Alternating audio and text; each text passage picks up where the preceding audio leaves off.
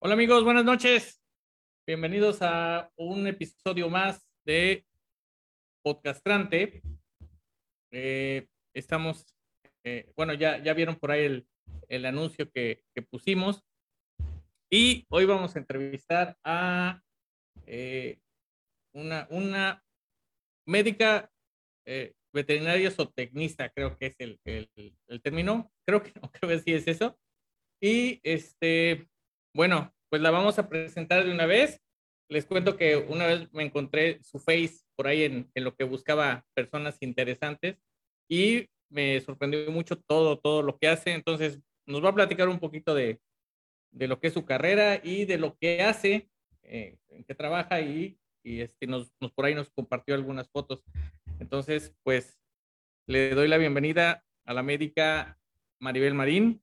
Un, un aplauso para ella. Buenas noches. Hola, muy buenas noches. Este, bueno, igual le, le vuelvo a agradecer que, que, haya aceptado aquí la invitación y aquí estamos viendo ya eh, gente que va llegando que eh, supongo que le va a tener algunas preguntitas. Pero bueno, vamos a empezar por el inicio, Médica. Eh, ¿A qué edad se dio cuenta que quería dedicarse a esto? Pues la verdad es que desde que recuerdo, desde que era muy, muy pequeña, siempre he querido ser médico veterinario. Este, mi papá era médico veterinario. Él, pues, des, desgraciadamente falleció cuando yo tenía ocho años, pero este, el amor por, por, los animales, pues, siempre se me quedó, ¿no? Este, desde siempre ha sido el tener perros, gatos en casa. Este, mi familia desde Guerrero y pues también teníamos uno que otro animalito, pues no, no muy convencional que digamos, ¿no? Pero pues poco a poco el amor continuó por, por ellos y, y pues toda mi vida fue de, de quererme dedicar a, a, cuidar animales. Cuando estaba chiquito, ¿usted le ayudaba a su papá entonces? ¿O, o sí, lo... sí, sí, sí. De hecho, pues aunque él falleció cuando yo era muy pequeña, este, sí recuerdo perfectamente una ocasión que me llevó a, ayudarle a, este, a que una perrita, a una gatita, este, diera luz a sus gatitos, eh, inclusive la gatita se llamaba Paloma, era una gatita blanca y este, él me, me llevó a, a que le ayudara a que la gatita tuviera bien a sus pequeños. Entonces sí, desde siempre me daba los pollitos enfermos a que yo los cuidara, este, a los becerritos, los llevábamos a, este, me llevaba a inyectarlos o a los puerquitos, o sea que desde muy chiquita siempre he tenido animalitos. Y, o sea, ya, ya era su, su vocación, pues, su, eh, sí, sí le tenía amor a, a vaya, a los animales, eh, eh, digamos. Así y, es. Y por ejemplo, a los que nos están escuchando que quiera, que quiera dedicarse a esto, ya ve que cuando cuando dicen que cuando uno se quiere dedicar a, a, la medicina o algo, lo primero que lo hacen es llevarlo a ver, este, ahora sí que cadáveres y si caen, ya no. no en, el, en el caso de, de, de, su carrera, o sea, ¿qué se necesita aparte de, de la empatía con, con los animalitos? Eh, ¿Qué se necesita para, para poder entrarle? Pues que digan, sí, tú sí la haces aquí. Pues sí, la verdad es que sí se necesita mucha convicción porque pues hay compañeros que, que este, o, amigos conocidos que decían que querían ser veterinarios, pero a la primera que vieron sangre o algo así, este, pues dijeron no, ya no es eso, ¿no? Inclusive mi hija de pequeña decía que quería ser veterinaria, pero en cuanto me acompañó a una necropsia dijo no, definitivamente no va a ser lo mío. Y este, y pues sí es el amor a los animales, pero actualmente ya por los cambios de este pues de conciencia y cuidado animal ya no se hacen prácticas con algunos animales, ¿no? Pero anteriormente cuando yo estudié todavía nos tocó este la parte de tener que eutanasiar a algunos animalitos enfermos, pues para estudiarlos, para ver cómo cómo progresaba la enfermedad y esta parte. Y pues la verdad es que la primera vez que, que, me tocó, sí lloré, le llamé a mi mamá y le dije, es que no sé si va a ser esto para mí, porque pues lo que yo quiero es curarlos, salvarlos y pues eutanasiarlos, pues no era como en ese momento, no entendía yo esa parte de, de por qué pues dormirlos, ¿no? pero pues poco a poco este, vas entendiendo y vas guardándole el respeto que se merecen a los, eh, a los animalitos con los que pues te ayudas a tus prácticas y eso y a, y a, este, pues mantenerlos en tu, en tu memoria como, como ese ser especial que te ayudó a aprender. Entonces, sí necesitas esa parte de, de, de cuidado y de empatía con los animalitos para que lo puedas hacer y para que tú entiendas que pues va a ser para que más adelante salves a más, a más animalitos. Eso sí, y, y eso le iba a preguntar, ¿qué tan bueno es ser tan, o sea, bueno, no sé usted si sea de las que se encariña muy rápido con, con los animalitos, ¿Y qué tan bueno es eso? Porque después dijo, híjole, lo, lo, estoy, lo estoy abriendo o está sufriendo y en lo que, o sea, ¿qué, qué, qué tan bueno es y cómo lo, lo maneja usted? Pues yo creo que esa es una de las cargas emocionales de los veterinarios que nos este, enfrentamos mucho, ¿no? Porque sí en nuestras prácticas diarias es muy controversial lo que hablan sobre la, eutanasia, ¿no? Que dicen, no, es que no, ¿por qué hacerlo? Pero cuando tenemos un paciente que está en una enfermedad terminal y está bastante este, mal, y que nos corresponde a nosotros como veterinarios apoyar a, que no sufra demasiado. Muchas veces los clientes nos dicen, no, es que este, ustedes ya están muy acostumbrados, ¿no? Y es que la verdad es que nunca te acostumbras, o sea, un pacientito que tuviste desde que era chiquito, este, toda su vida, el tiempo que, que las personas, este, los dueños le dedicaron y todo eso, sí te duele, sí te, sí te, si te pega, finalmente generas empatía y generas cariño con tus pacientes. Este, y pues ahora sí que es cuestión de, aprender a liberar, aprender a ir dejando ir a, este, a esos pacientitos. Tú sabes que van a estar este, bien, que los estás este, ayudando, pero pues nunca te acostumbras, ¿no? Nunca te acostumbras a, que esos pacientes se vayan de, bueno, que, que, lleguen a fallecer. Pero por otra parte, este, otra parte que a mí me libera bastante es cuando llegamos a liberar ejemplares que están este, en rehabilitación, porque pues en realidad mi, mi fuerte es la fauna silvestre. Eh, es ahí cuando yo de cierta manera dejo ir con, con, los animales que liberamos, dejo ir esas energías ¿no? de, de, este, de los animalitos que llegan a fallecer, se van con, con, pues, con cierta energía este, que intento como canalizar, ¿no? A que se, a que se mueva con ellos y que se van a, a ser libres. Qué bien, qué bien. Ahora, bueno, se metió a estudiar, eh, eh, eh, ¿cómo se llama la carrera en, sí? ¿O qué carrera estudió usted? Licenciatura en Medicina Veterinaria y Zootecnia. Ok. Se metió a estudiar a eso y hizo algunas prácticas o, o ya salió y, y, fue a buscar trabajo. ¿Cuáles fueron sus primeros trabajos o sus primeras este, prácticas que hizo ya, ya con, con, con animales, ahora sí que real, ¿no? Este, desde que entré a la carrera, este, un médico me, me, este, me apoyó a ingresar con él a, a, prácticas. De todos los fines de semana me iba, entonces de cierta manera, este, ya cuando me tocaban las prácticas en la carrera, ya iba un poquito más adelantada porque él me enseñaba bastante, pues desde canalizar, tratar algunas enfermedades o cuadros básicos de vacunación. También iba de, eh, me he basado mucho en voluntariados y eso sí lo recomiendo mucho a todos aquellos que quieran este, estudiar la carrera. Este, me iba de voluntaria al zoológico, yo estudié en el Estado de México y los fines de semana pues generalmente no los desperdiciaba, casi siempre o me iba a la clínica o me iba al zoológico de Sacango. Entonces, de una u otra manera, eso es lo que me iba abriendo camino a este, a pues que vieran que soy una persona que me gusta trabajar. De ahí mi primer trabajo fue en, este, bueno, no sé si pueda decir nombres de, de cadenas o de tiendas. Sí, sí, sí, adelante. Este, fue en Liverpool, en el área de mascotas. yo ahí pues generalmente me dedicaba pues a mantener la salud de los animales cuando vendían animales.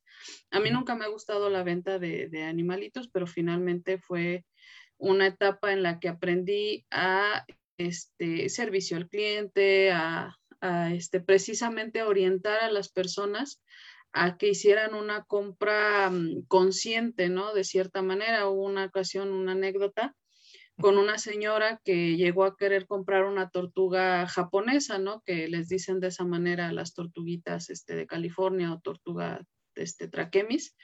Y este, me dijo, no, pues es que quiero una tortuga. Entonces ya cuando le saqué la tortuguita y le dije, mire, estas tortugas llegan a crecer tantos centímetros, viven tantos años, viven aproximadamente 70 años, este, si se cuidan bien, si se mantienen en el ambiente adecuado y la señora se queda sorprendida y me dice, ¿no viven nada más tres meses? Y yo así de, no señora, viven más y ya pues me dice, no, es que todas las que yo he comprado me han vivido tres meses. Le digo, no, pues es que entonces no las ha cuidado bien ay, no, no, no, dice, imagínate que esta me sobreviva, no, entonces mejor no quiero nada. Entonces, pues es donde te das cuenta que muchas veces las personas este, adquieren animales sin, sin siquiera saber, ¿no? Lo, lo que, a qué se están metiendo. También en una ocasión un señor llegó queriendo un erizo cuando yo veo trae un nene de como dos años y yo le digo, no señor, pero los erizos no son para niños pequeños. Ay, pero es que en la tienda de enfrente, porque había otra tienda de mascotas enfrente, este, me dijeron que eran perfectos para niños. Le digo, no, le digo, son animalitos muy nerviosos que el niño pues va a querer tocar y lo va a lastimar y se van a lastimar mutuamente porque pues el niño lo puede llegar a soltar y se fracturan o sufren algunas este, mutilaciones, ¿no? Lo que, o lo que llegue a suceder. No, no, no, entonces pues déjame ver, mejor no, no quiero nada. Entonces muchas veces me decían los compañeros de, de ahí de mi trabajo, este, no, pues es que tú no quieres vender, le digo, no, pues es que a mí no me interesa vender, ¿no? A mí lo que me interesa es precisamente llevar a las personas por el camino del conocimiento, de que adquieran ejemplares, si los van a adquirir, que tengan la conciencia de cuánto van a vivir, qué cuidados necesitan, este, cómo tienen que tenerlos, precisamente para evitar pues mm, el sufrimiento tanto de, por ejemplo, en este caso del niño como del, del animalito, ¿no? Y de ahí este, entré de voluntaria a la Procuraduría, a la Profepa, estuve año y medio de voluntaria en, este, ahí, cuidando precisamente a los animales que llegaban de rescate y rehabilitando para, para su liberación. Entonces, más o menos esa es mi, mi historia académica. Ah, ahí en, en, lo que estuvo de, en el zoológico, ¿qué hacía? ¿Cuáles eran sus actividades ahí en el zoológico? Porque o sea, no sé si en su carrera les, eh, o, bueno, mejor platíqueme antes de que me diga qué hacían el zoológico. ¿Los especializan en todos los animales o hay, digamos, eh, los más comunes y ustedes ya van, eh, no sé, que un avestruz o, algo menos común?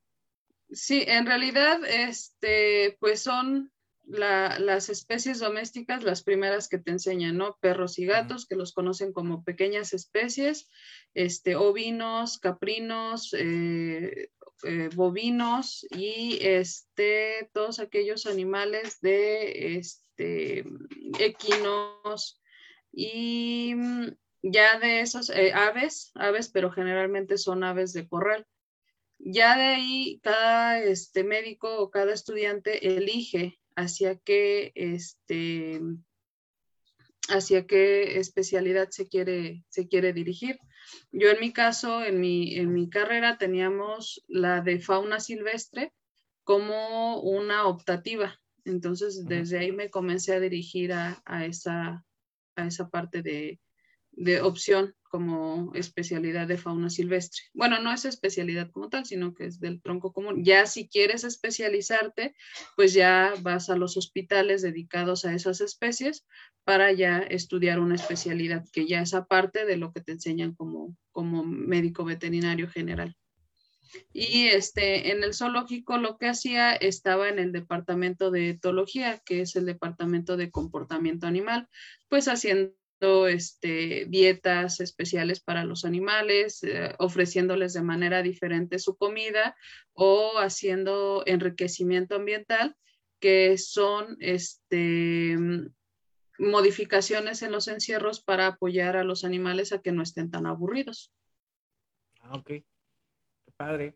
Y, por ejemplo, ahí en el zoológico, digamos que llevaba eh, sí le tocó a lo mejor, yo, yo porque me, me, me, da mucha curiosidad, eh, eh, no sé, curar un elefante o estar con los elefantes haciendo algo o, es que yo, eh, eso es lo que veo, como por aquí vemos muchos veterinarios, pero se dedican a, a los perritos, a los becerros, a todo eso. Y ya cuando se encuentran con un elefante o una jirafa, o sea, ¿qué, qué vaya, qué tanto se puede hacer con, con lo que usted estudió?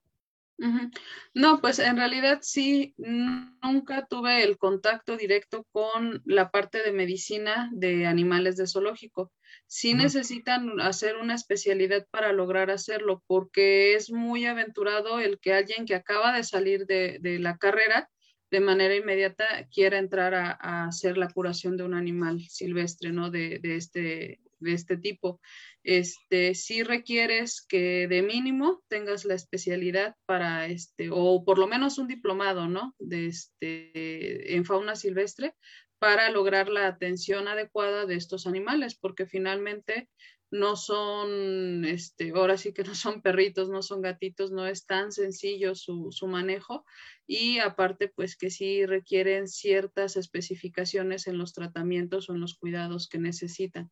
Entonces, sí, no recomiendo que recién egresados de la, de la carrera, que por cualquier cosa les digan, vente a atender un, un animal de estos, no se los recomiendo. Primero, por lo menos un diplomado para que ya se vayan aventurando a, a, este, a entrar a la atención de estos, de estos animales. Okay. Ahorita que, que, me decía de la, de la señora y la tortuga, eso era muy común pues hace años, cuando yo era niño, era, era común que las tortugas, o, o, en los 15 años, ¿no? Que le regalaban un pez, un beta, y casi, casi duraba al otro día y, ya, ya, ya moría. Pero yo recuerdo antes que, que decían a, los peces, por ejemplo, eh, hay, hay, que darles pedacitos de tortilla. Y con, él, e, o sea, antes yo me acuerdo que ni se hablaba mucho ni del, del oxígeno, ni de los filtros. ¿Cómo ha visto? No sé cuándo, sal, cuándo terminó su carrera, pero desde que terminó su carrera ahorita, ¿qué tanto cambio vio en, cuanto a eso, a, lo de, de cuidado de los animales caseros, digamos? Eh, ha cambiado este, bastante, inclusive la carrera de medicina veterinaria, al igual que la de medicina humana y, algunas otras este, ciencias no exactas, este, van cambiando constantemente. Lo que creíamos hace cinco años ya no es lo mismo que lo que, lo que se ha visto o se ha comprobado recientemente. Por eso es muy importante la, este, el estudio constante. Eh, en cuanto a los cuidados de los animales, pues inclusive pues se decía, ¿no? Que antes que cierta marca de croquetas era la mejor y ahí va todo el mundo a darle esas croquetas. Entonces, después de ciertos años ya se vio, bueno, es que siempre no es esa cantidad. Un caso este, muy común eh, y muy este, eh, muy recurrente en cuanto a la tenencia de animales no convencionales es la alimentación de los pericos o los loros o todo ese tipo de, se les dicen citácidos, este, con las famosas semillas de girasol, ¿no? Es típico que pues en zonas costeras, que es de donde vienen estos ejemplares, eh, la abuelita o las personas este, ya mayores tengan a estos animalitos en jaulas circulares, en jaulas muy, de muy pésimo este, eh, tipo, muy, sucias, muchas veces ya inclusive oxidadas, con muy, muy malas perchas y con sus semillas de girasol, su masita, su pan. ¿No? Inclusive hay una especie que se le dice perico atolero porque pues todo el mundo les da tolito para, para sacarlo según ellos adelante, ¿no? Ya recientemente las personas van siendo un poquito más conscientes sobre la tendencia de estas especies de inicio, pensando o viendo que son ejemplares que pues ya se encuentran en peligro de extinción precisamente por los saqueos constantes de los nidos y van teniendo un poquito más de conciencia en que mm, pues no hay que comprarlos, no hay que mantener, o si ya los tienen, por lo menos, este, tenerlos en buenas condiciones, ¿no? Ya les van comprando jaulas adecuadas, perchas adecuadas, alimentación este, a base de fruta o dependiendo de la especie, pues es la cantidad de fruta, verdura y alimento especial que deben de comer. Entonces sí, muchas personas ya van cambiando un poquito el chip de cómo cuidar a sus animales, inclusive como le, comentaba a los perros, ¿no? Que les daban huesos este era lo más común, ¿no? Pues, ah, ya lo que te acabaste de comer, vas y pues ya no lo quieres y se lo das al perro, ¿no? Entonces, este, pues tenemos constantemente gastritis, también existe diabetes en perros, entonces todas esas enfermedades que anteriormente, este, pues uno decía, no, pues es que mi perro vivió seis años y se murió y no supe de qué. Entonces ya ahora con los avances médicos ya podemos decir, bueno, sabes qué, pues es que tu perro tuvo una perforación de intestino y por eso murió. Entonces pues ya van viendo que no estaban tan sanitos como pensaban, ¿no? Porque sí es muy típico que lleguen, es que mi perro nunca se ha enfermado y pues son un perro con, bastantes problemas, ¿no? Y, bueno, eh, mi pregunta es, ¿cree que esto llegó, ya ve que de un tiempo para acá, eh, se, no, sé si se le puede llamar moda o costumbre, como que de, de humanizar más a los animales, ¿no? Como que de que pues ya que el perro duerma en, la casa, que ya trae su, sombrerito y todo eso, o sea, el más, apego y más atención de, las personas a los animales, ¿eso generó que se hicieran más estudios en los animales o ya venían los estudios y ya la gente, bueno, ya decía, voy a pagar porque le hagan radiografías, este, no sé, más estudios a, su mascota? Son este, como los dos extremos, ¿no? La parte de, de, este, de no me importa lo que le pase al animal, trátalo como un perro que esté en el patio, que esté amarrado, y la parte de, de, lo sobreprotejo, que nada le pase, que nada lo toque, que lo cargo todo el tiempo y mil cosas, ¿no? Finalmente, el estudio, pues a los que nos interesa la ciencia, pues va siendo constante, ¿no? Va, pues bueno, ¿por qué está chillando el animal, no? Empiezas a, investigar. Entonces, la ciencia finalmente se va desarrollando conforme van surgiendo los intereses, sí, pero más de, este, pues sociales y, y, de la humanidad, ¿no? Esa parte de la naturaleza humana, el estudiarlos.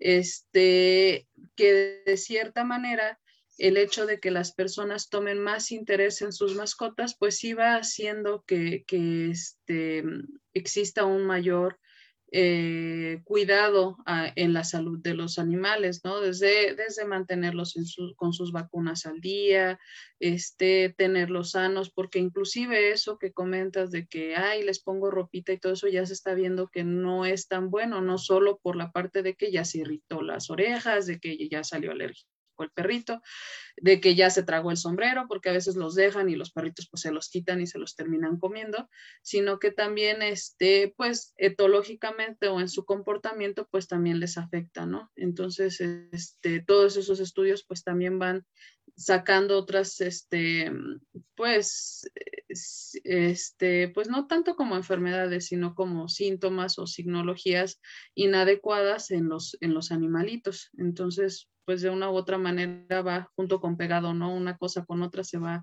este, desarrollando, pues por el interés de, cuidar la salud de nuestras mascotas. Somos parecidos, por ejemplo, eh, de, digamos, un perro, un gato, los síntomas y, y, los, no sé, la, el diagnóstico que les dan a los humanos, o sea, ¿sí es parecido?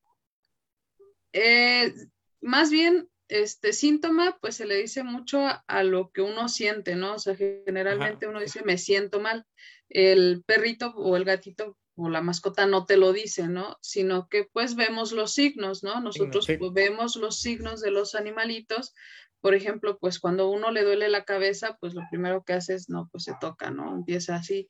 El perrito, el gatito, pues no lo puede hacer, pues lo que hace es recargar la cabeza en la pared, ¿no? O sea, son signos que nosotros tenemos que ver para determinar qué es lo que el animal está sintiendo. La, el, el, dolor de estómago, cuando pues a uno le duele, lo primero que hace es hacerse como bolita y este, agarrárselo.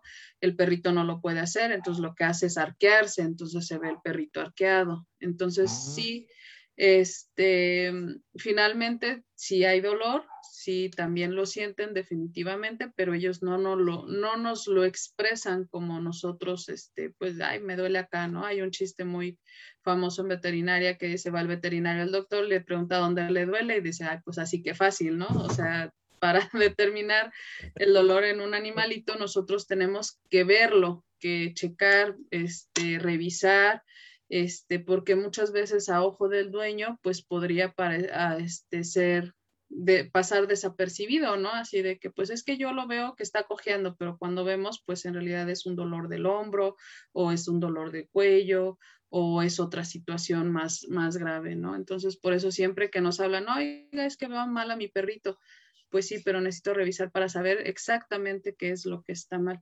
Y sí, sí hay enfermedades muy similares en, perros y en gatos, bueno, en las mascotas, este, muy parecidas a los humanos, también les da cáncer, como había dicho, también hay diabetes, también hay problemas urinarios, problemas de corazón, entonces muchas de las enfermedades sí, este, sí se llegan a, este, a transcurrir muy similar entre humanos y, este, y animales.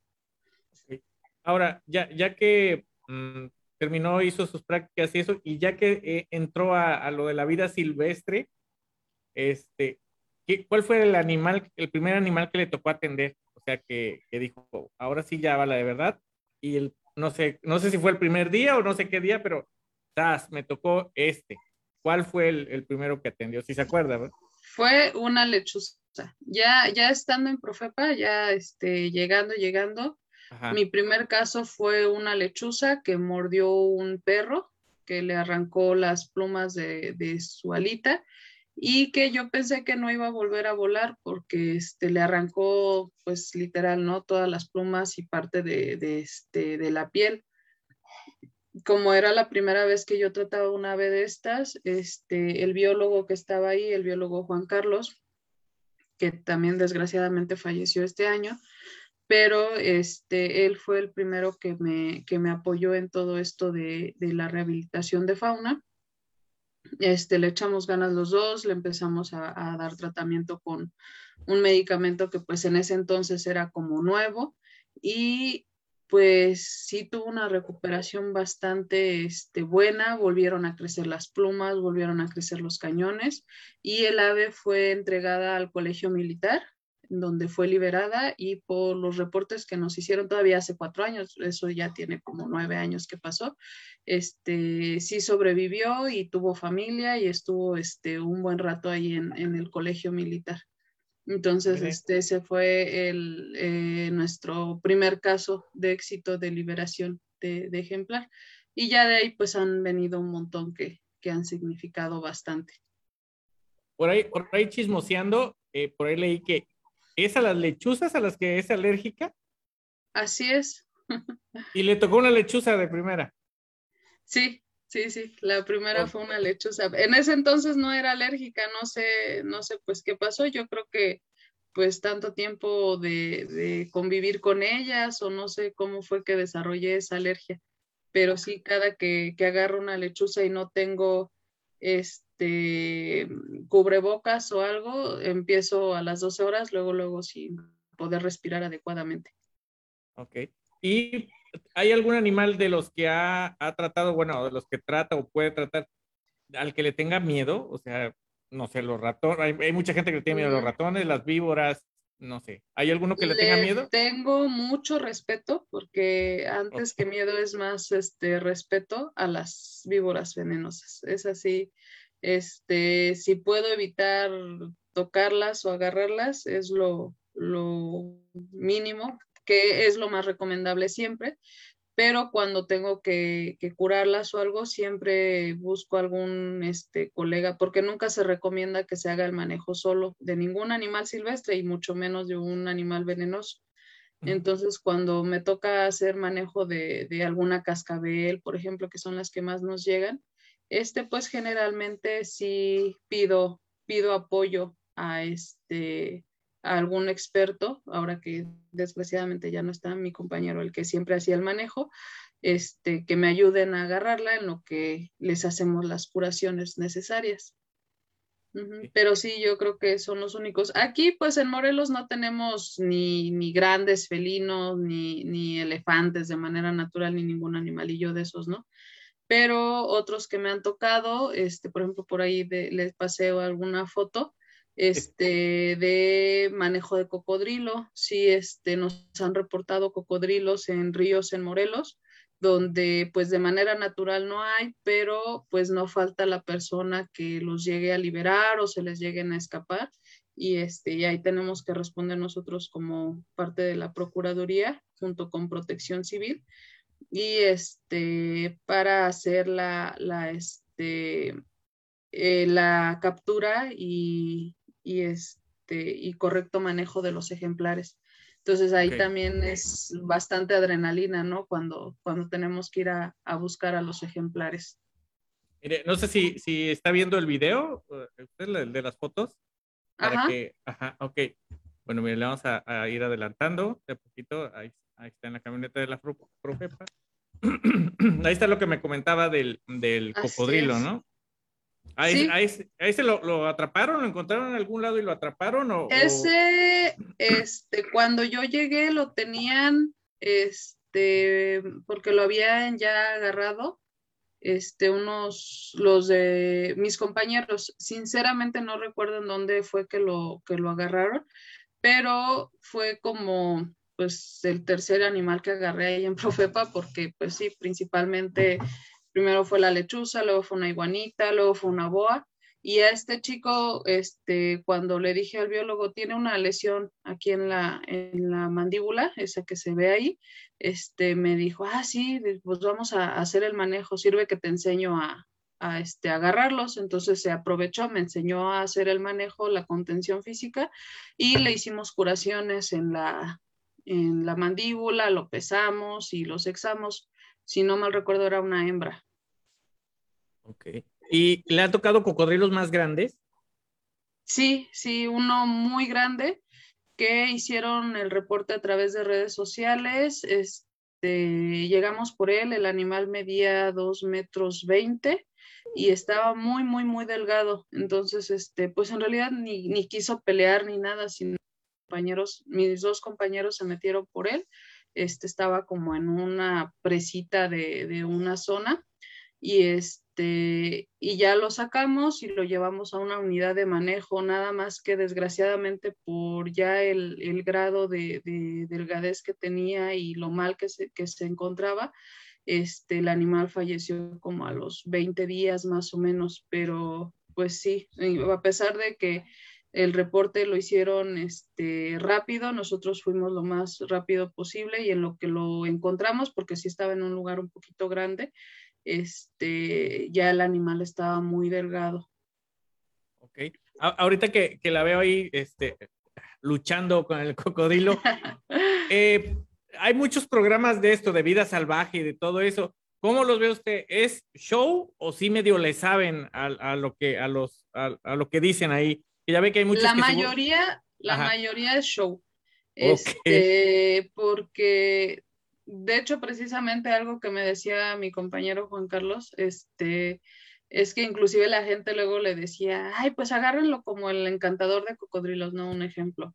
Y pues decía, no, pues es que nada que ver, ¿no? O sea, cuando tú te metes al, al terreno de un cocodrilo, pues no es lo mismo un animal que ya está acostumbrado al manejo, que ya sabe, casi casi se pone solito, ¿no? Para que lo voltees y todo, a, este, a un animal completamente que no conoces ni su comportamiento, ni, ni si tiene hambre o no, ni si te va a ver como comida, ¿no? Esa vez de, de cuando fuimos a, este, a buscar al, al, cocodrilo en el río, era supuestamente por los, los indicios que habían encontrado, era un, un animal de aproximadamente dos metros, y pues nos fuimos por, con la lancha por todo por toda la ribera, por, el, por Tlaquiltenango, y este, eso fue hace como seis años más o menos. Y este, estabas con, con el, eh, la adrenalina, ¿no? De en dónde me va a salir, dónde lo voy a encontrar. Pues de una u otra manera fueron las lluvias muy fuertes, no lo encontramos, pero este, sí, sí hemos tenido casos en donde pues nos metemos al, al lugar con, con, el cocodrilo, son cocodrilos chicos generalmente, pero nada que ver con lo que sale en la tele, ¿no? O sea, no es tan fácil agarrarlos. Ok. A ver, voy a seguir con las siguientes fotos. Y cambie. ¿Ahí es una lechuza o es un...? Es un gavilán. Ese, este, ajá, ese, eh, también tenemos, este, colegas que nos apoyan bastante porque, pues, sí, en la Procuraduría no tenemos como el material necesario para llevar a cabo, este, pues, estudios más específicos. En este caso, el, el doctor Hugo Barajas de Cuautla nos ayudó bastante a, en tomar la placa, en ayudarnos a diagnosticar si había fractura o no. Ese ejemplar, por suerte, no tuvo fractura y pudo ser liberado sin ningún problema. Ok. Ahí los, bueno, yo supongo que sí, los, los sedan de, de alguna forma, es, es, un tipo de sedan, sí, ¿verdad? Porque sí, así es. Ahí nada más veo las garras ahí que se ve un poco más cerca.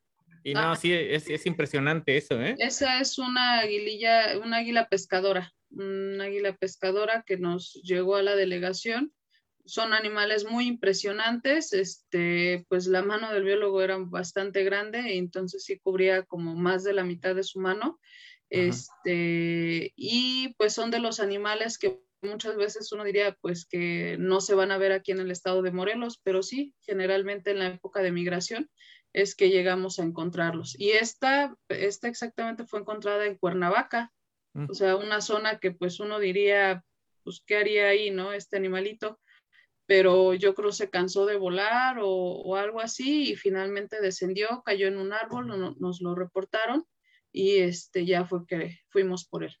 Ninguno de estos, de estos animales, digo, aves, eh, puede ser dócil, ¿verdad? O sea, en cuanto mm. están fuera de su hábitat, yo creo que se sienten amenazados, ¿no? Así es, por eso hay que tener mucho cuidado con el, este, el manejo. Siempre se debe de hacer con medidas de seguridad y esté cuidando que la integridad tanto del manejador como del ejemplar. Entonces ahí este, esta, ese, es una aguililla gris. Ella este, llegó precisamente antes de que yo llegara, protección civil o bomberos, pues hacían los manejos como podían, ¿no? No, no había este, como ningún tipo de capacitación y pues desgraciadamente ese lo lesionaron al momento de agarrarlo, no pudo volver a volar, de hecho se le ve su, su alita un poquito más baja que la otra porque hubo una luxación. Este, y fue entonces cuando se tomó la decisión de llevar a cabo este, talleres de manejo este, y contención física para los cuerpos de seguridad, los cuales nos dieron bastantes resultados, eh, ayudando a, que ellos los hagan de manera adecuada. Actualmente ya tenemos, pues, por lo menos la mitad de, los municipios del estado capacitados y pues esperamos que, que, los podamos continuar capacitando para que sigan haciendo los correctos manejos. Y el otro, pues ese chico lo bautizamos como Gonzo. En realidad no les mm. ponemos nombre, pero... Eh, eso le iba a este preguntar, que si les ponen nombre o, mejor de plano no. No, no, no solemos ponerles nombre porque pues es parte de, de humanizarlos, ¿no? Entonces procuramos no, no hacerlo. Pero este, este búho nos ganó bastante porque tenía una lesión bastante fuerte, se enredó en un alambre de púas, por eso también hay que tener mucho cuidado con el tipo de, de seguridad que ponemos en nuestras casas, ¿no? Pero ahí este Gonzo, le, pusimos así porque cuando le poníamos su, su collarcito isabelino, pues se parecía al personaje de, de, los Muppets. Este Gonzo, pues desgraciadamente perdió el ala por la cantidad de, de, lesiones que tuvo. Este se terminó yendo a una UMA como a un manejo para la conservación de la vida silvestre. Y pues los animalitos que no pueden ser reintegrados a, medio silvestre quedan como eh, de una u otra manera en cautiverio, pero pues escucha feo, pero son utilizados como parte de pláticas de conservación, precisamente para que la gente conozca las, los animales que tenemos en el estado de Morelos o en, o en, México en general y este, pues no, no les tenga miedo, no digan que son brujas, no digan que son este, animales de mal agüero, ¿no? sino que vean su belleza, vean su fuerza, y este, tengan más cuidados en cuanto a los tipos de, de, de, de, trampas o de, de seguridades que ponen en su casa, ¿no? También hay que aprender a convivir con la vida silvestre. Ahí están liberando a un, ¿qué es? ¿Gavilán, águila? Esa era una aguililla cola roja. Este, esa, precisamente ese es mi compañero Juan Carlos. Este, ese fue una de nuestras mejores liberaciones porque el animal llegó bastante grave, llegó bastante mal, chocó con una ventana y este, tenía un traumatismo un poquito severo. Estuvimos con él como 20 días más o menos revisando que estuviera todo bien, ya era un adulto. Entonces, en cuanto le hicimos la prueba de caza y vuelo, pues de manera inmediata, dijimos ya, está listo para ser liberado, no tiene por qué estar más tiempo encerrado y se llevó a liberar. Mire, que, está muy bonita esa foto. Sí, una de mis favoritas. A ver, vamos a ver qué más. Tenemos, esas, por, eso las confunden con brujas, ¿verdad? Así es, estas chicas son este, lechuzas. De hecho, también le pasé una donde están bebés este, fueron mis primeras crías que saqué adelante, este, fueron las primeras este, aves que las tuve desde casi, casi, tenían como una semana de nacidas cuando las llevaron conmigo. Fue porque destruyeron un campanario y, este, bueno, precisamente se les dice lechuza de campanario porque generalmente sus nidos los hacían en las partes más altas de, de los campanarios, ¿no? De las iglesias. Entonces destruyeron una y pues se vinieron abajo con todo y nido y fueron estas cuatro, bueno, eran cuatro. Una desgraciadamente falleció por lo mal que llegó, pero este, tres llegaron a etapa adulta que también se fueron al, al mismo, este, con los de la Secretaría de Defensa y también fueron liberadas. Y en el monitoreo, monitoreo nos dijeron que dos de ellas este, se quedaron en las, este, en las instalaciones, la otra sí se fue hacia el bosque. Ok, ahí es un venado. no, es un borrego cimarrón. Esa fue una de mis primeras prácticas en la, en la facultad, precisamente en, en la materia de, de clínica de fauna silvestre. Entonces, este, sí nos metían a, pues, hacer las cosas básicas, ¿no? De tomar temperatura, de cortar este, las pezuñas, o sea, lo más básico era lo que hacíamos los estudiantes y ya lo más, este, pues, la, el manejo de la anestesia, la toma de muestras ya era por parte de los médicos especialistas. Ok. A ver, ahí es, ahí no, no, no sé qué sea. Es un tlacuache. Sí, este, pues sí, nos ha tocado hacer cirugías de, animales que llegan golpeados, que llegan con este, nucleaciones que tenemos que hacer. Y en este caso fue un tlacuachito que le, pues, le aventaron una piedra en la cabeza, le sacaron su ojito y pues hicimos todo lo posible por, por mantenerlo con vida, tuvimos que sacarle el ojito y sí, respondió bastante bien, comía y, este, y se mantuvo bien. Desgraciadamente no pudo ser liberado, pero tuvo una buena calidad de vida. Sí, a ver, creo que ahí siguen más, más imágenes. Según las ordené, según vi que eran parecidas. ¿Ahí que andan, andan haciendo que buscando víboras? Precisamente es la del cocodrilo, de cuando fuimos al río a buscar a, a este al cocodrilo que nos estaban reportando. O sea, sí, sí se meten así eh, a pie en algunas partes a buscarlo, ¿no es, muy riesgoso?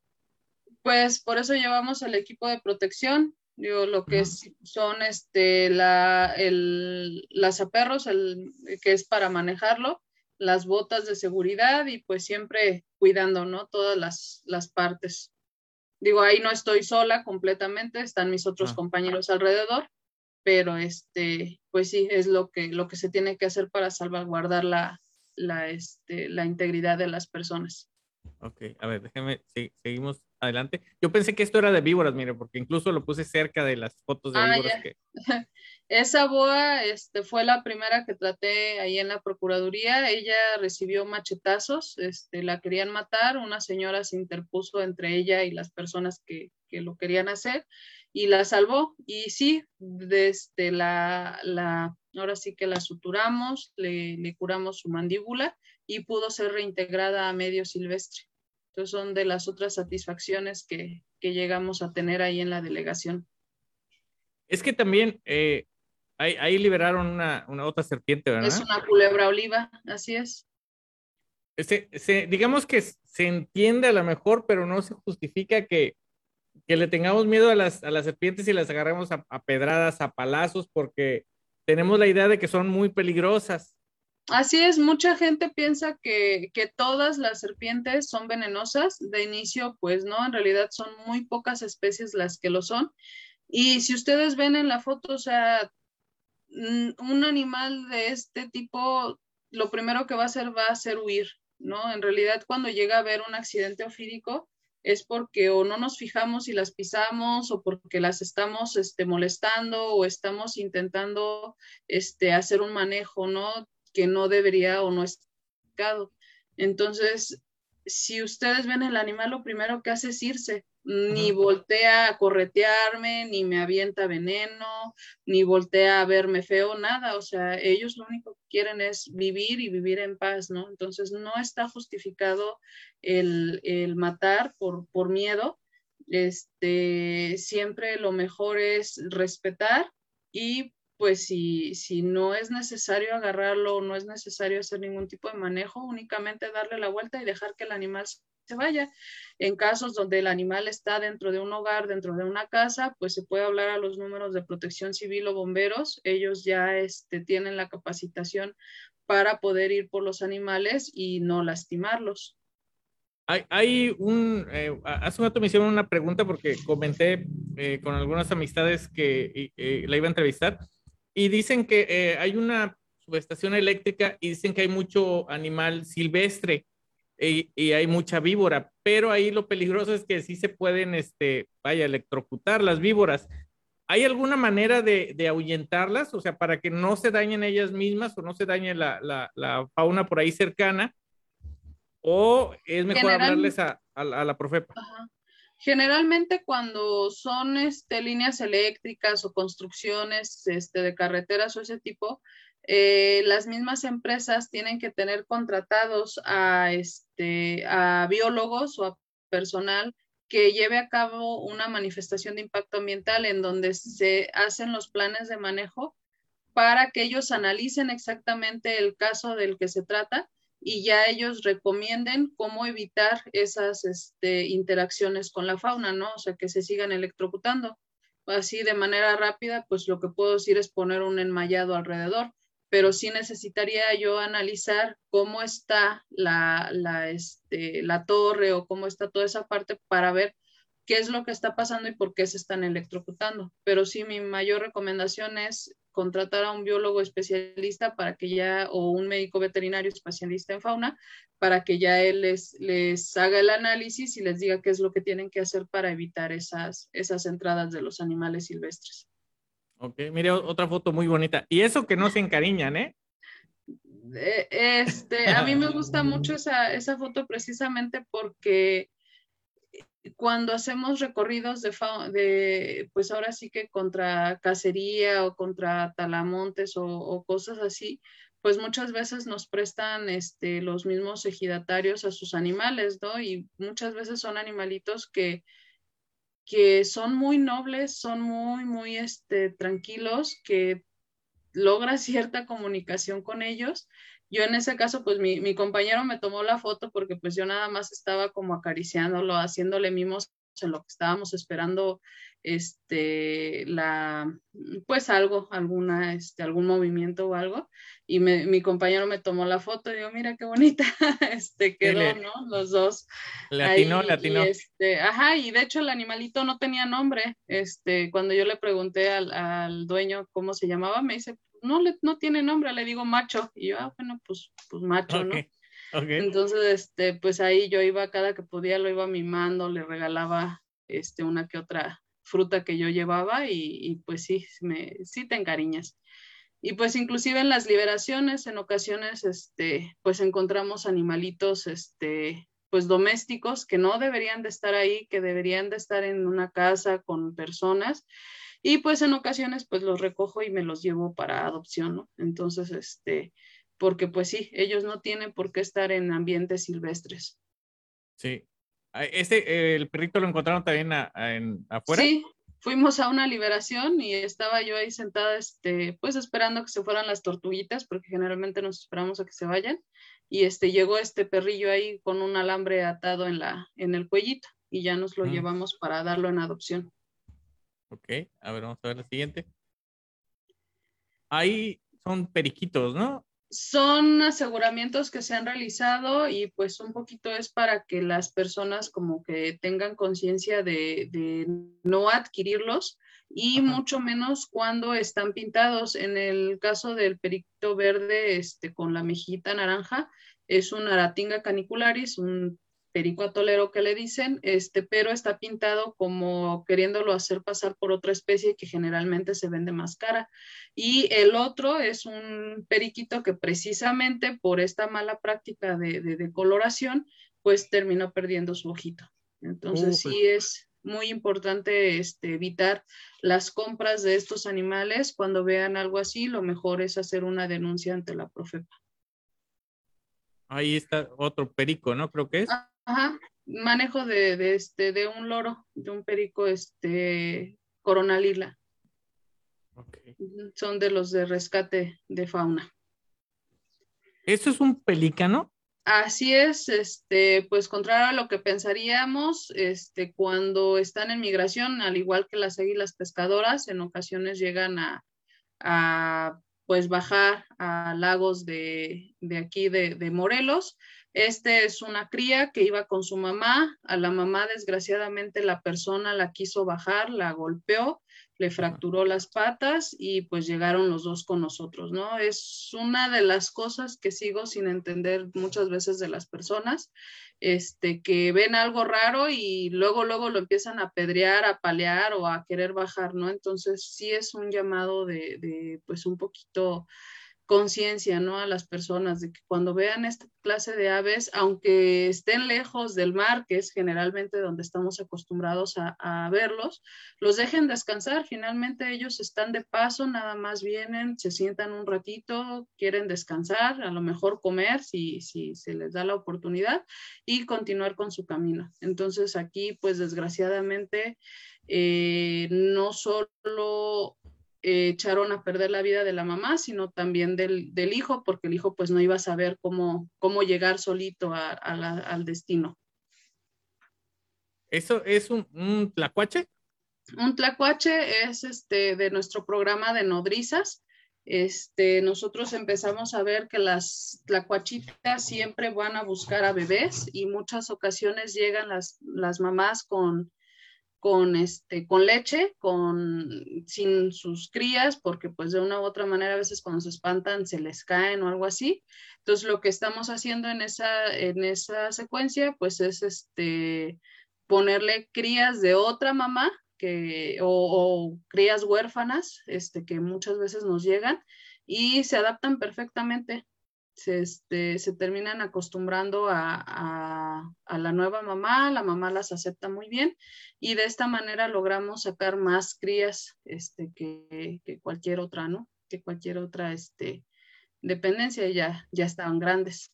Okay. Entonces sí es la, la, este, la, la, el cómo van creciendo. Qué, qué, qué, padre. A ver, mire, hay unas, unas preguntas aquí, eh, ya, ya casi para finalizar. Dice eh, María Luisa Baena, ¿cómo ha visto la pandemia en las personas ante los animales? O sea, eh, ¿cómo vio esta relación de, de, las personas ahorita que estuvieron mucho tiempo encerradas y obvio se quedaron nada más con sus animalitos o, o vio mucho animal abandonado? O sea, ¿Qué hubo, cambio vio? Hubo de todo. En cuanto a la clínica particular, mucha gente le empezó a poner más atención a sus mascotas y cosas que no notaban antes las empezaron a, ver, ¿no?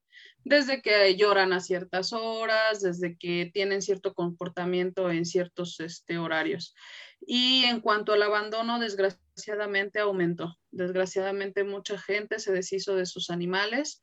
Este, pues mm, no sé si decirlo naturaleza humana o las personas hay gente que no tiene nada de escrúpulos y pues lo primero que hace es ya no puedo y lo, lo saco a la calle. Y en cuanto a fauna silvestre, hubo más rescates porque finalmente las personas que antes pues salían de casa en ciertos horarios, eh, al cambiar toda la dinámica de la casa, pues los animalitos silvestres que solían pasar por su casa a ciertas horas, se lo seguían haciendo y pues los comenzaron a notar. Entonces sí hubo más rescates de fauna en, en ese sentido. Ahí los, los animales heridos, por ejemplo, se, hay alguien que se los lleva, ¿no? A ustedes. Con nosotros, ya sea que las personas se comuniquen con nosotros, son varios canales, este, protección civil, bomberos, este, que se comuniquen con nosotros para indicarles cómo hacer que nos los hagan llegar.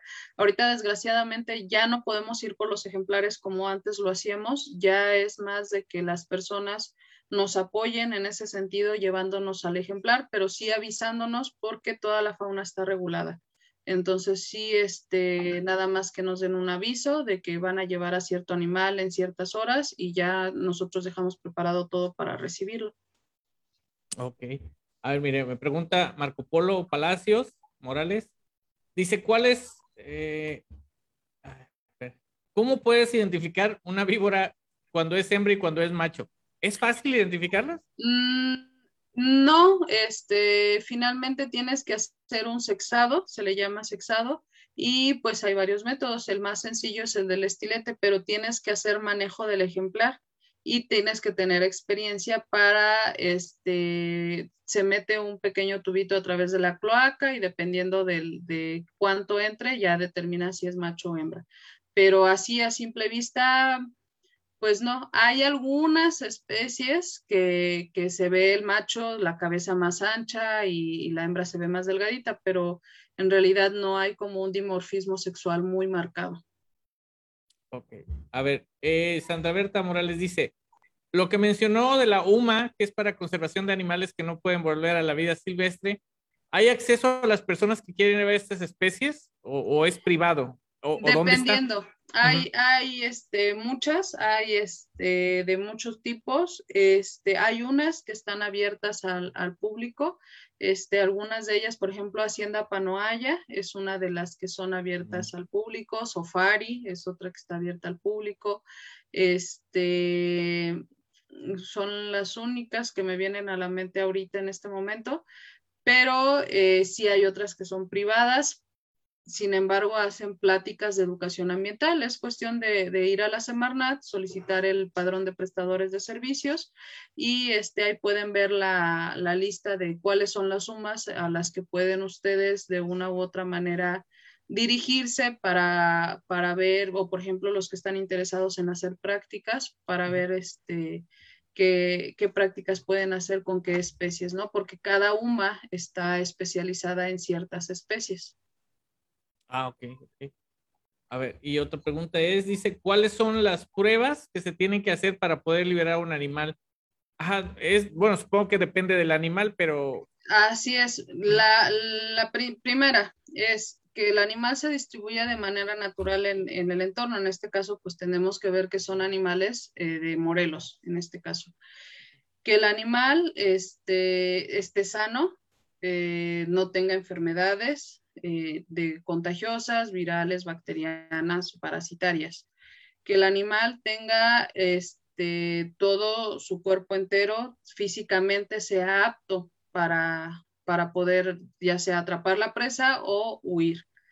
Y este, que el ejemplar pueda cazar, pueda valerse por sí mismo, sepa este, qué alimento es el que va a encontrar. Nosotros lo que hacemos, por ejemplo, lo que más tenemos son tlacuaches, lo que hacemos, dependiendo del área donde lo vamos a, este, a liberar, es comenzar a dar una alimentación a base de lo que sabemos va a encontrar en el ambiente donde lo vamos a ir a soltar y dependiendo de sus, este, de la cantidad de alimento que coma, de cómo se adecua a la nueva dieta, es ya que decidimos hacer una liberación.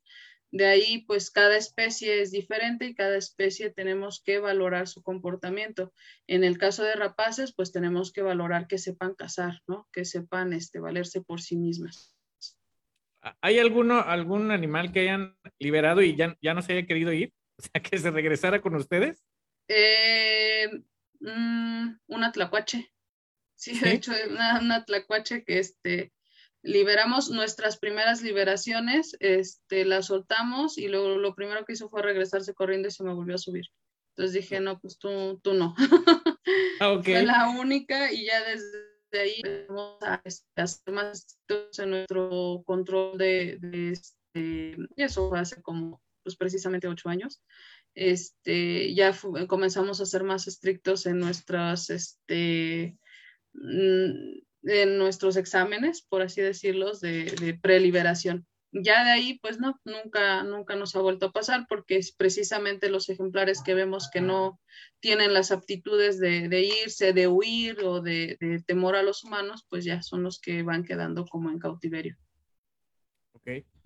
Eh, ¿Algún animal la, le, le, ha tocado que la ha mordido, la, la ha atacado? Ah, sí. ¿Sí? sí, eso sí mucho. O, o, sea, sí, sí sé que puede ser común, pero, pero ¿y, y fue al principio o ya fue como que a mitad del, del camino? Eh, pues me ha tocado casi siempre por descuido mío, en realidad. Este, pues ya sea por no ponerme los guantes este, adecuados, porque pues hay guantes de, de varios tamaños, y pues me tocan arañazos o coletazos de iguanas, este, mordidas de, de animales que traspasan el guante, este, y pues sí tengo una que otra cicatriz un poquito fuerte, gracias a Dios todos los dedos pues enteros. okay. A ver, aquí eh, la última pregunta que vamos a, a, leer. En caso de rescatar una cría, ¿el proceso de liberación sería diferente? ¿Se esperan a es que muy crezca? diferente. ¿Sí? ¿Sí? así es. Eh, con las crías, pues primero que nada tienes que hacer que sobrevivan, que, que este, lleguen a etapa adulta. Y algo interesante de las crías es que dependiendo de la especie es la manera en la que se acostumbran a ti o no. En cuanto a los mamíferos, casi siempre lo ideal pues es este apapacharlos, porque sí hay muchos estudios de, de comportamiento en cuanto a mamíferos, que si un mamífero no se siente apapachado, generalmente su sistema inmunológico no se desarrolla de manera adecuada. Entonces, desgraciadamente, casi siempre cuando son mamíferos, la tasa de liberación es muy baja. Entonces, este, eso sí, siempre hay que estar conscientes de ello. Y en cuanto a reptiles, los reptiles, pues inclusive desde que nacen se van casi, casi solitos, ¿no? Eso no hay ningún problema. En aves todavía puedes hacer cierto entrenamiento que les ayuda a poder este, sobrevivir en, este, solos, por así decirlo. Y, pero sí, los más difíciles son los mamíferos. Por eso también se recomienda que siempre sea únicamente realizado por expertos, por este personal, ya sean biólogos, este, médicos veterinarios, ingenieros, este, eh, hay los que son del ambiente, o sea, y que tengan el conocimiento de, de manejo de, de, ejemplares de vida silvestre. Ok. Bueno, pues fueron eh, todas las preguntas. Eh, este, ¿Alguna anécdota, algo, que nos quiera decir ya para cerrar la entrevista, médica? Pues, pues en realidad, pues a todos los que están este, interesados en, en estudiarlo, que sean, este, bueno, a mí lo que más me gusta pues es la fauna silvestre, pero algo que sí puedo decir es que desgraciadamente en México, si te quieres dedicar a fauna silvestre, pues vas a padecer hambre, ¿no? O sea, sí es este, muy mal, muy mal este, pagado la parte de, rehabilitación de fauna, pero te deja muchas satisfacciones, ¿no? Se te deja con este con un amor por los animales que, que no, pues que no, siento yo que no cualquiera tiene. Este, y es muy, muy gratificante el ver cómo un ejemplar que llegó pues prácticamente muriéndose con, a, así a tus manos termina completamente rehabilitado y yéndose o regresando a, a, su medio silvestre. Entonces, en realidad es más que anécdota, pues es esa, ese mi, mi percepción de, de, ser médico veterinario de fauna silvestre. Ok, hay, hay este, mmm, forma de, de donar o algo para, para su, su institución o, o... Mm, no, pues eh, en realidad, este, pues como somos una institución federal, uh -huh. pues no, no, este, no se pueden hacer pedidos así de, de, ese tipo. pero pues más que nada con la, con la difusión y el, el cuidado de la fauna silvestre, pues creo que es, es suficiente para, pues para mantener un respeto, ¿no? De, del ser humano en contacto con, con, la naturaleza. Ok, este, si necesitan alguna información sobre dónde estudiar, dónde hacer prácticas, eh, ¿puedo dejar su face o, o sí, sí, sí, claro que sí. Ok, lo vamos a poner ahí el, el link de su, de su face y este y ya la ya que se contacten con usted para prácticas y todo eso, ¿no? Para que sigamos. Eh, última pregunta. ¿Ahorita sigue habiendo mucha gente que está estudiando esto? Sí, sí, sí, ah, sí, bueno. seguimos teniendo muchos estudiantes, muchos futuros colegas. Qué bueno, qué bueno. Bueno, eh, pues muchísimas gracias, estuvo bien interesante espero pueda venir, este, bueno, pueda, podamos hacer otra videollamada otro día que tenga tiempo y nos platique más historias de, de, todo esto que hace que está, está muy padre. O sea, por cada animal ha de ser este un mundo de historias, ¿no? sí, sí, sí. Entonces le, le, agradezco mucho su tiempo y, y, gracias a todos los que nos vieron. Y bueno, eh, ella es la, la médica Maribel Marín y ahí está su face, ahí pueden contactarse con ella. Y muchas gracias, Médica. A usted. Gracias a todos. Nos despedimos y déjame finalizo la